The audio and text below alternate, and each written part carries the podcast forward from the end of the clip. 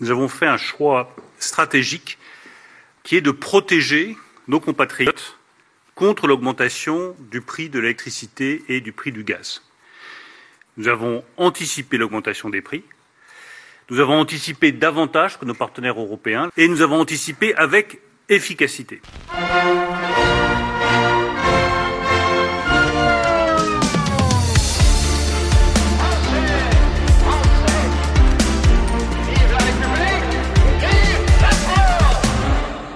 Frankreichs Wirtschafts- und Finanzminister Bruno Le Maire hat gerade noch einmal daran erinnert. Schon vor einem Jahr hat seine Regierung eine strategische Entscheidung getroffen und die Bürger mit einem Energiepreisdeckel vor den steigenden Kosten geschützt. Effektiver als die anderen EU-Staaten, wie der Minister zufrieden behauptet.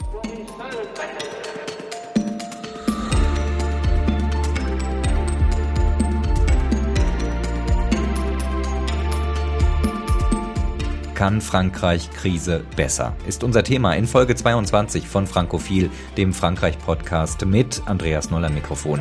Es geht um Inflation, Wirtschaftswachstum und soziale Verwerfungen.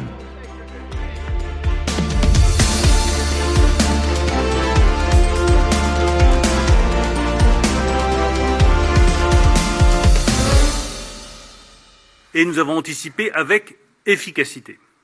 La preuve en est que nous avons le niveau d'inflation le plus faible de tous les pays de la zone euro. Die französische Regierung ist mit ihrer Krisenpolitik im Reinen. Man habe die niedrigste Inflationsrate in der Eurozone, verkündete Finanzminister Bruno Le Maire vor wenigen Tagen vor der Presse. Und auch die Wachstumsaussichten sind besser als beim Nachbarn Deutschland. Während die Wirtschaftsforschungsinstitute hierzulande fest mit einer Rezession im Winter rechnen und 2023 sogar einen Konjunktureinbruch von fast acht Prozent für möglich halten, rechnet Frankreich fest mit einem Wirtschaftswachstum. Wie unterscheidet sich die Krisenpolitik in Frankreich und Deutschland? Das wollen wir heute mit einem Rechts- und Wirtschaftswissenschaftler klären, mit Armin Steinbach. Armin Steinbach hat in den vergangenen Jahren im Wirtschafts- und später im Bundesfinanzministerium an leitender Position gearbeitet und ist seit dem vergangenen Jahr Professor an der renommierten Wirtschaftshochschule HEC in Paris. Herr Steinbach, die französische Regierung hat in dieser Woche neue Wirtschafts- und Haushaltszahlen vorgelegt. Demnach geht die Regierung davon aus, dass das Land auch im kommenden Jahr nicht in eine Rezession abgleiten wird. Auch die Inflationszahlen sind besser als beim Nachbarn Deutschland. Ist Frankreich tatsächlich besser durch die Krise gekommen oder ist das gerade eine Momentaufnahme ohne größeren Aussagewert?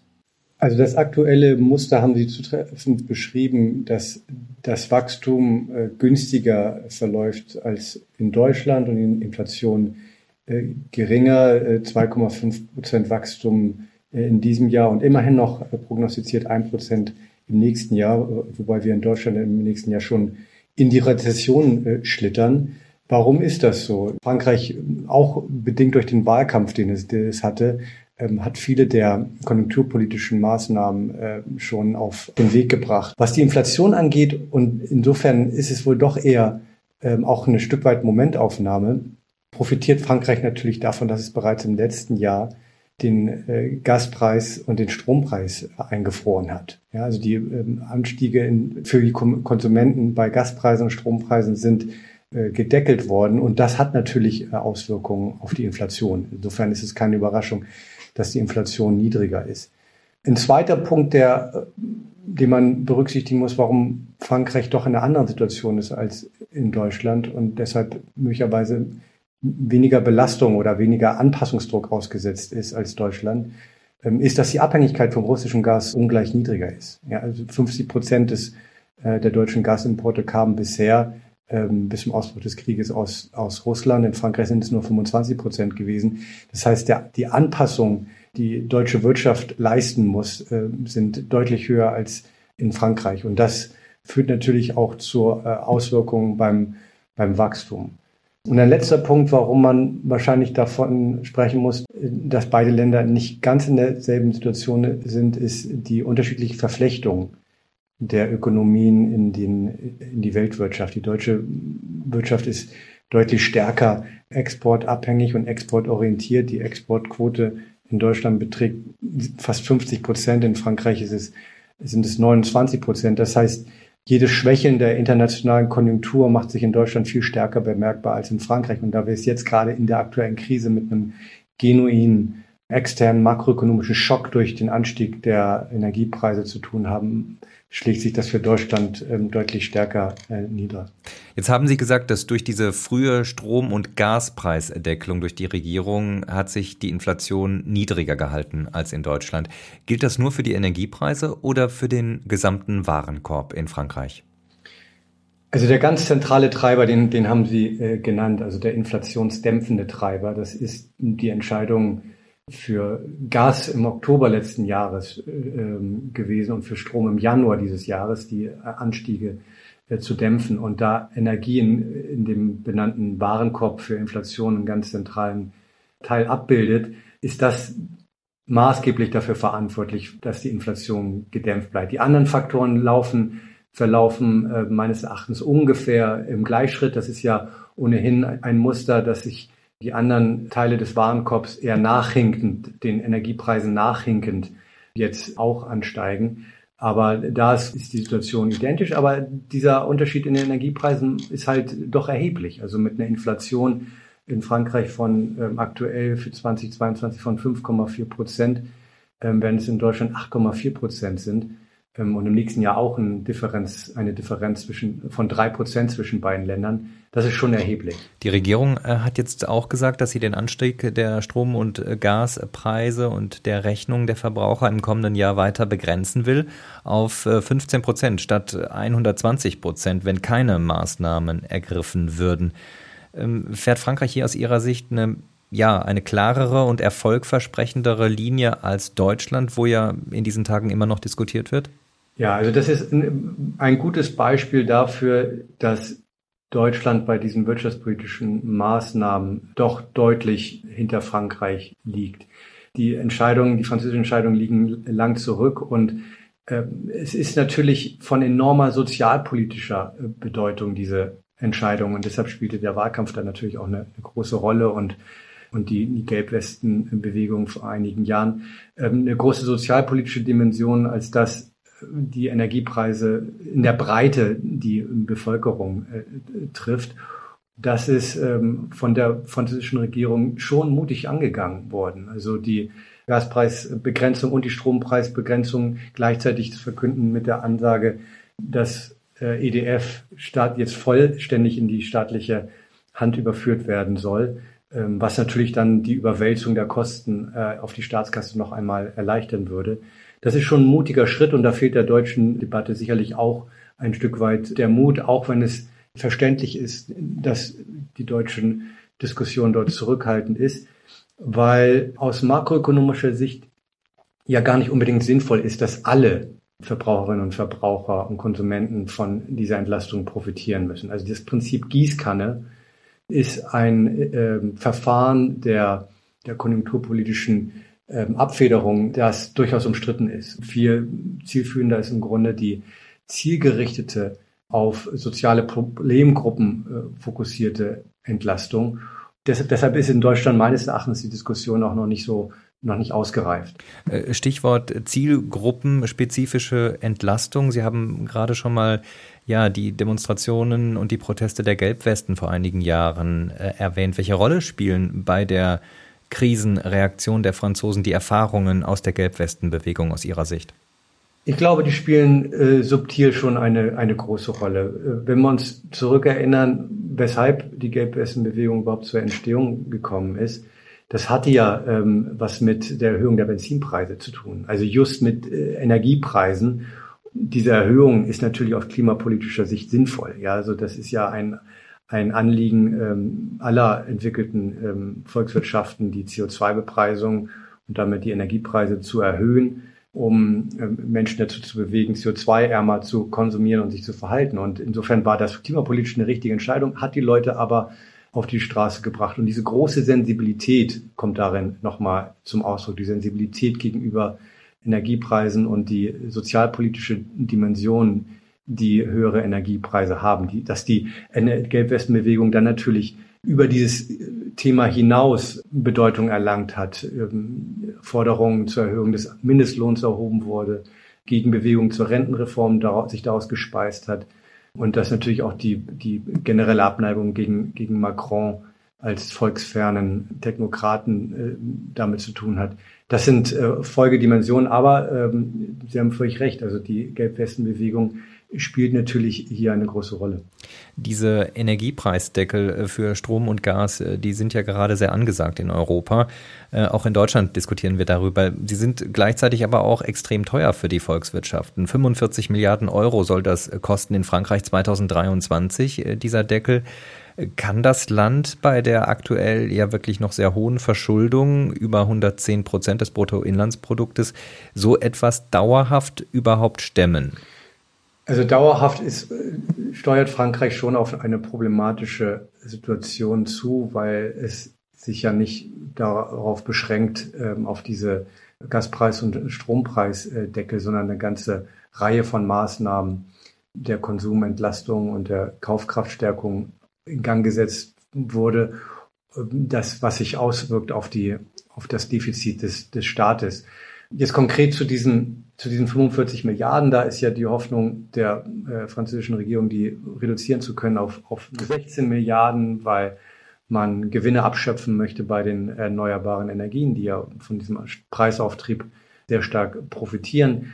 Und wenn 45 zu 16 Milliarden würden, was sich noch erst noch herausstellen äh, müsste, dann wäre das deutlich beherrschbarer. Aber in der langen Frist läuft pra äh, Frankreich mit dem genannten hohen, mit der genannten hohen Staatsverschuldung von 116 Prozent des, des BIPs ähm, gerade im europäischen Kontext natürlich ähm, äh, auf eine problematische Situation zu. Jetzt sagen Sie problematische Situation. Wann wird sich das äh, frühestens äh, zeigen? Werden wir schon ja in einigen Monaten ähm, eventuell so eine Entwicklung sehen bei der Aufnahme von neuen Schulden? Oder ist das wirklich ein sehr, sehr langfristiges Problem, dass wir dann darüber sprechen? In fünf, sechs Jahren wird das mal ähm, zum Thema. Also Frankreich hatte bisher vor, seine, sein Haushaltsdefizit europakonform, europarechtskonform bis 2027 auf die drei Prozent Haushaltsdefizit zurückzuführen. Das ist auch nach wie vor das offizielle Ziel. Ob es erreichbar ist, ähm, wage ich zu bezweifeln. Wir sehen natürlich in Europa, dass alle Staaten mit enorm, enormen Belastungen zu kämpfen haben. Dass das europäische Regelwerk zu Fiskalregeln schon in den letzten Jahren wegen der Corona-Krise ähm, außer Kraft gesetzt wurde, weil sich die Staaten ohnehin nicht daran halten konnten, ähm, erleichtert, die Situation, erleichtert die Situation aktuell nicht. Ähm, aber wir werden perspektivisch, wenn diese Krise äh, vorbeiläuft, in eine Diskussion der Haushaltskonsolidierung reinlaufen. Länder wie Deutschland, aber auch andere Länder werden in, in Brüssel, in Europa sehr stark sich äh, dafür aussprechen, dass die europäischen äh, Schulden und die Staatsschulden wieder zurückgeführt werden und das wird dann von Frankreich auch ähm, Reformen abverlangen. Reformen abverlangen, sagen Sie. Wie schmerzhaft ähm, werden die Reformen werden für Frankreich? Nun, Frankreich steht ja vor einer Reihe von langfristigen wirtschaftspolitischen und strukturellen äh, Herausforderungen, die bisher nicht entschlossen genug angegangen wurde. Und eines der zentralen Themen ist äh, das Thema Pensionen und Renten, die ja auch im Wahlkampf eine zentrale Rolle gespielt haben. Und dabei geht es ja ähm, im Wesentlichen um die Anhebung des Renteneintrittsalters, aber auch um eine Verschlankung des, des ähm, sehr komplexen französischen Pensionssystems. Und da ist die Situation zwar so, dass Frankreich dank einer gelungenen Familienpolitik eine deutlich höhere Geburtenrate hat als, als Deutschland und damit das demografische Problem von Frankreich nicht ganz so durchschlägt äh, wie in Deutschland. Gleichzeitig ist aber so, dass Frankreich das zweitniedrigste äh, Renteneintrittsalter in der äh, OECD hat mit äh, knapp 62 Jahren oder 61 Jahren. Ähm, Im Vergleich zu 64 Jahren in Deutschland liegt es weit zurück. Und das hat natürlich Auswirkungen auf den Haushalt. Ja, also schon heute ist es so, dass äh, fast 15 Prozent der Wirtschaftsleistung für staatliche Rente äh, ausgegeben wird, was in Deutschland niedriger ist bei 12 Prozent.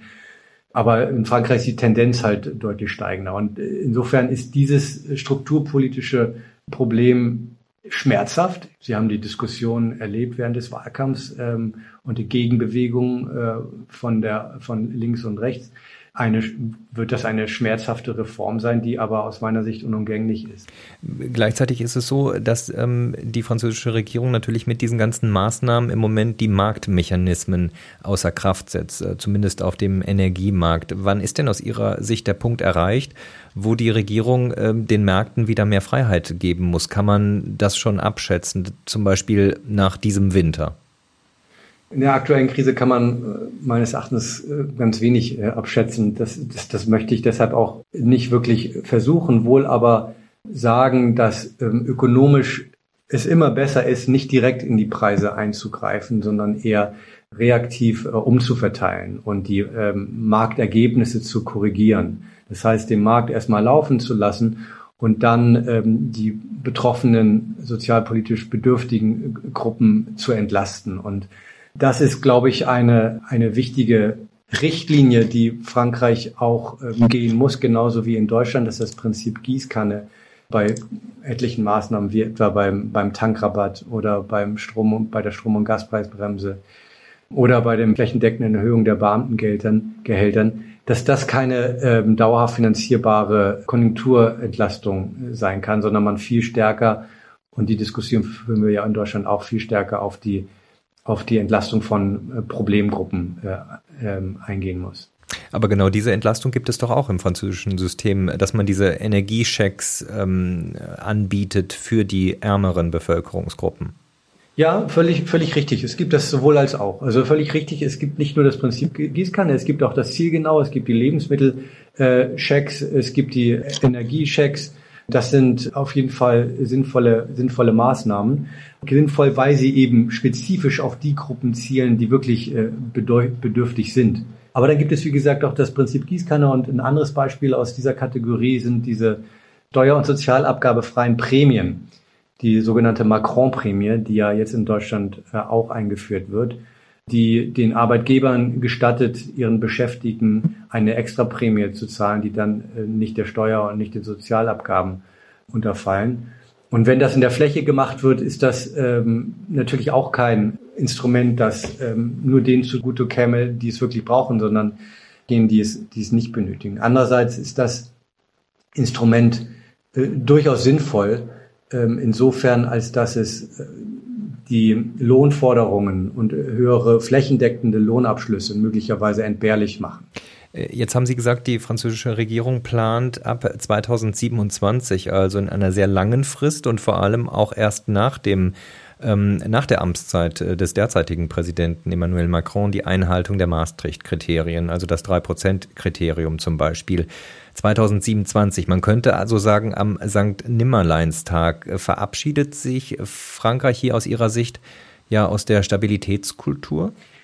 Also das Ziel ist sicherlich nicht überaus äh, ambitioniert und das ist, wird den Horizont der aktuellen Amtsperiode von Macron geht, ist in gewisser Hinsicht äh, bezeichnend. Gleichzeitig muss natürlich das, das Wort Stabilitätskultur, das Sie gerade genannt haben, vor dem gesamteuropäischen Kontext äh, gesehen werden. Stabilitätskultur ist ein sehr ist eine sehr äh, deutsche Auffassung davon, wie in der Europäischen Wirtschafts- und Währungsunion die Staaten sich zu verhalten haben.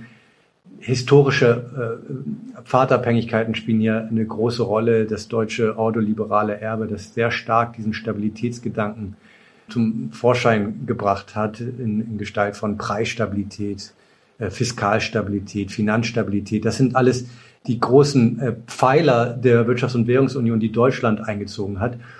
Und das französische Modell ist immer etwas anders gewesen. Also das französische Modell ist immer sehr viel äh, flexibler gewesen und gleichzeitig äh, stärker etatistisch ähm, gewesen, weniger von diesem Gedanken der Eigenverantwortung angeleitet, sondern vielmehr von der Möglichkeit der Koordinierung zwischen Regierungen. Das geht zurück bis zu Mitterrand und äh, dessen Vorstellung von einer Gouvernement économique, bei der die äh, europäischen Regierungen übereinkommen, wie sie Wirtschaftspolitik gestalten wollen, ähm, aber sich nicht so im strengen deutschen Sinne an ähm, bestimmte Stabilitätsparameter oder dem Prinzip der Eigenverantwortlichkeit streng, streng unterordnen. Insofern aus einer deutschen Perspektive, um da konzise auf Ihre Frage einzugehen, auf einer Deutsch, aus einer deutschen Perspektive, ja, würde sich Frankreich äh, verabschieden mit diesen wenig ambitionierten äh, Zielen.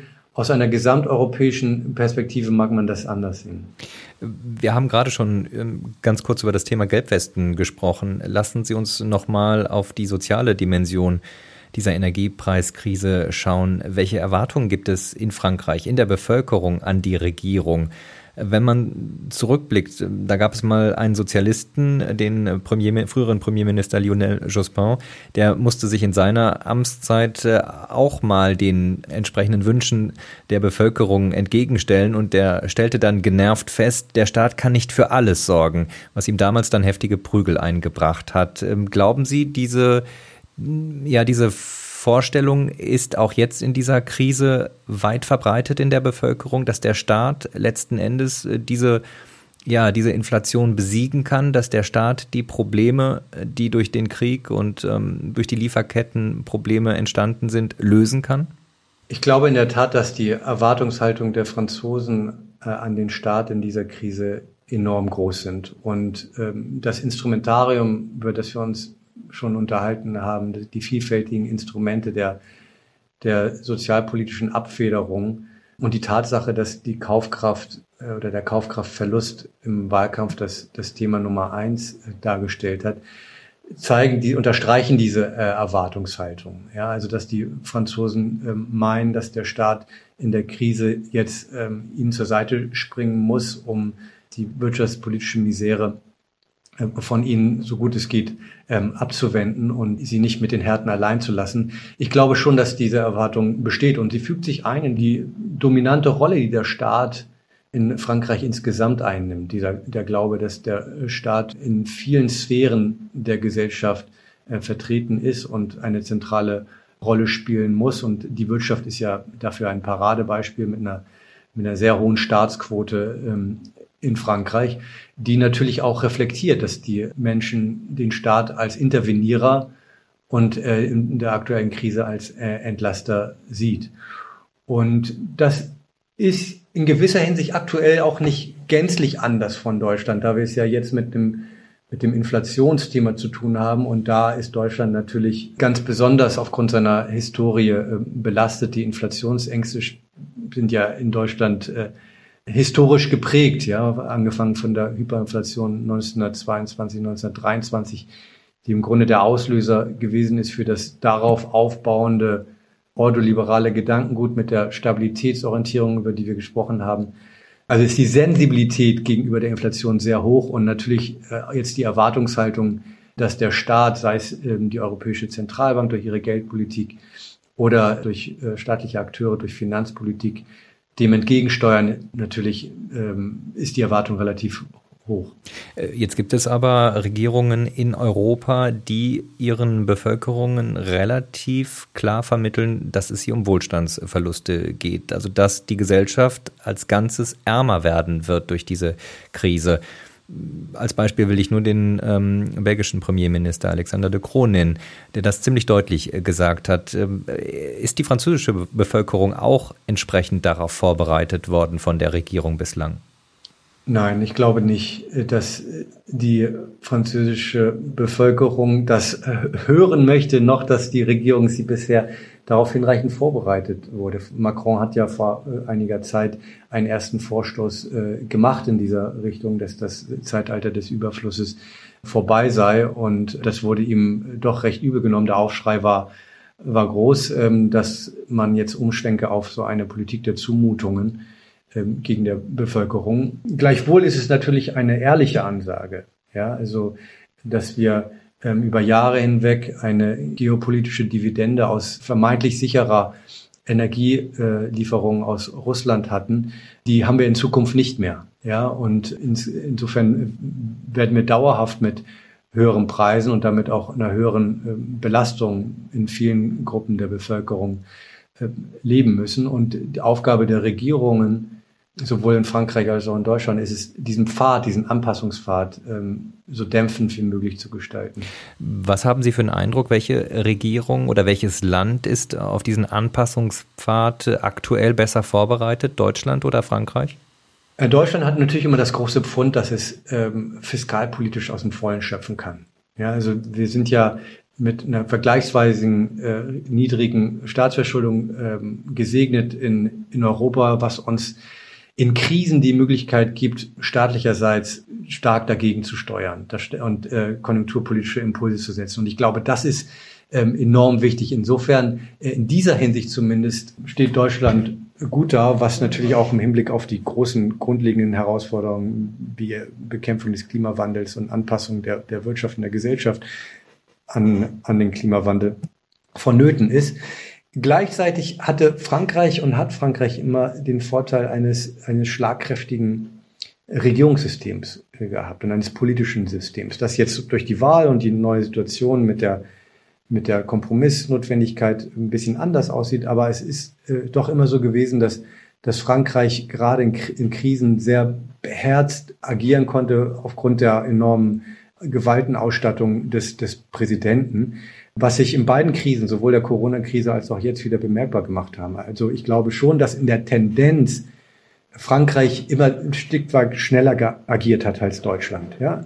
Also was den Konjunkturimpuls angeht, da hat Deutschland mindestens genauso viel ausgegeben, beispielsweise in der Corona-Krise wie Frankreich. Aber Frankreich hat immer sehr schnell und entschlossen gehandelt. Und ich glaube, dass, dass das für Frankreich spricht, auch jetzt noch in der, in der aktuellen Situation dass man äh, Maßnahmen äh, sehr schnell in der Lage ist, und wir haben über die Gaspreisbremse, die Strompreisbremse und die Macron-Prämie gesprochen, dass Frankreich sehr schnell in der Lage ist, wirtschaftspolitisch zu agieren.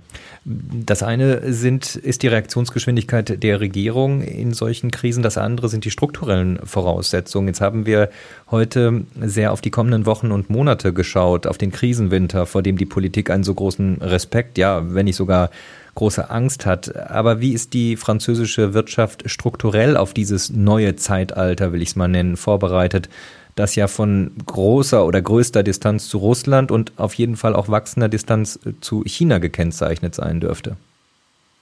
Ja, also wirtschaftspolitisch ist für Frankreich wichtig, dass es seine, seine Wachstumsaussichten äh, verbessert. Denn nur mit äh, stabilen und prosperierenden Wachstumsaussichten wird man auch geopolitisch und geoökonomisch selbstbewusst äh, agieren können. Und eine der zentralen Schraubstellen haben wir bereits angesprochen, die Reform äh, der Rente. Das ist unabdingbar, ähm, hier strukturpolitisch die Weichen zu stellen für ein nachhaltiges Adressieren des Demografieproblems, was häufig eher in dem politischen und weniger in dem wirtschaftspolitischen Kontext diskutiert wird, ist das Problem der Ungleichheit. Ja, also Frankreich und die Wahlen legen davon Zeugnis ab, leidet unter dieser Spaltung des Landes, angefangen vom ländlichen Raum, aber es durchzieht natürlich viele soziale Schichten und das soziale Gefälle ist, ist äh, relativ groß, ähm, trotz der erheblichen staatlichen Umverteilung und der staatlichen, der hohen Staatsquote. Und das hat halt auch damit zu tun, dass die Maßnahmen, die Macron in seiner ersten Amtszeit auf den Weg gebracht hat, insbesondere die, die steuerpolitischen Maßnahmen, den äh, unteren Einkommensschichten nicht so zugute gekommen ist wie, wie den oberen äh, Einkommensschichten. Und das, diese, diese Ungleichheit ist äh, sozialpolitisch ein Problem, aber sie wird natürlich auch äh, wirtschaftspolitisch ein Problem. Und das muss man entschieden angehen. Ein anderes Feld der, der Reformbedürftigkeit, in der sowohl Deutschland als auch Frankreich gleichermaßen ähm, in der Pflicht stehen, ist der, der Fachkräftemangel. Der ist in den letzten Jahren, zumindest in der Wirtschaft, immer wieder in Frankreich zur Sprache gekommen. Im Wahlkampf hat er nicht so eine exponierte Rolle gespielt. Aber es gibt viele Bereiche, äh, Sektoren, in denen es in Frankreich noch schwieriger ist, Personal zu finden als, als in Deutschland. Ja, Tourismus und Gastronomie, aber auch das Gesundheitswesen sind, sind klassische Bereiche, in denen der Personal- und Fachkräftemangel enorm groß ist. Und das müsste eigentlich der Debatte um eine gesteuerte Einwanderung äh, Auftrieb geben. Und zumindest von Macron ist das ja auch immer wieder in den Mund genommen worden und als Projekt auch vorangetrieben worden. Aber ist im gesamtpolitischen Kontext in Frankreich natürlich ein vergiftetes Thema ähm, vor dem Hintergrund der der Stärke des, des, des rechten Flügels und der, und der Rechtsextremen. Zum Schluss noch die Frage von Deutschland heißt es ja immer, und es ist ja auch so, äh, dass die deutsche Wirtschaft natürlich stark exportabhängig ist, was in dieser Krise natürlich jetzt gerade im Hinblick auf China äh, auch zu einem Problem werden dürfte, auch im Hinblick auf eine globale Rezession, wenn sie denn kommen wird. Frankreich ist da etwas weniger betroffen. Hilft das den Franzosen jetzt womöglich aus der Krise schneller rauszukommen als den Deutschen? Ja, das kann man äh, so sagen. In der Tat ist es so, dass ähm, Deutschland traditionell nicht den Weg mitgegangen ist, den andere europäische Staaten gegangen sind, nämlich den der Deindustrialisierung.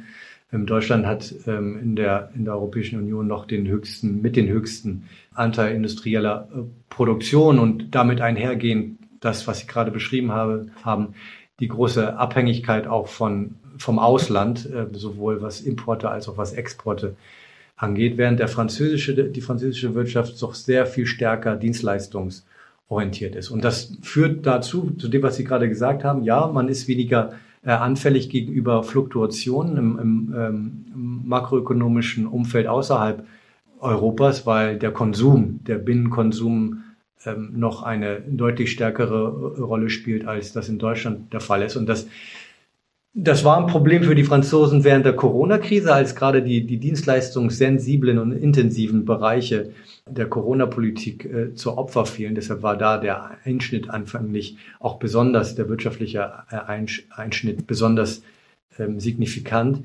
Aber in der aktuellen Krise dürfte es Frankreich in der Tat eher zum Vorteil äh, gereichen, diese starke Binnenorientierung und Service- beziehungsweise Dienstleistungsorientierung. Und hinzu kommt, wie gesagt, dass Frankreich im weniger starken Maße vom russischen Gas ähm, abhängig gewesen ist und dass deshalb die, die Anpassungsprozesse in der, in der Industrie nicht so schmerzhaft sein werden wie in Deutschland.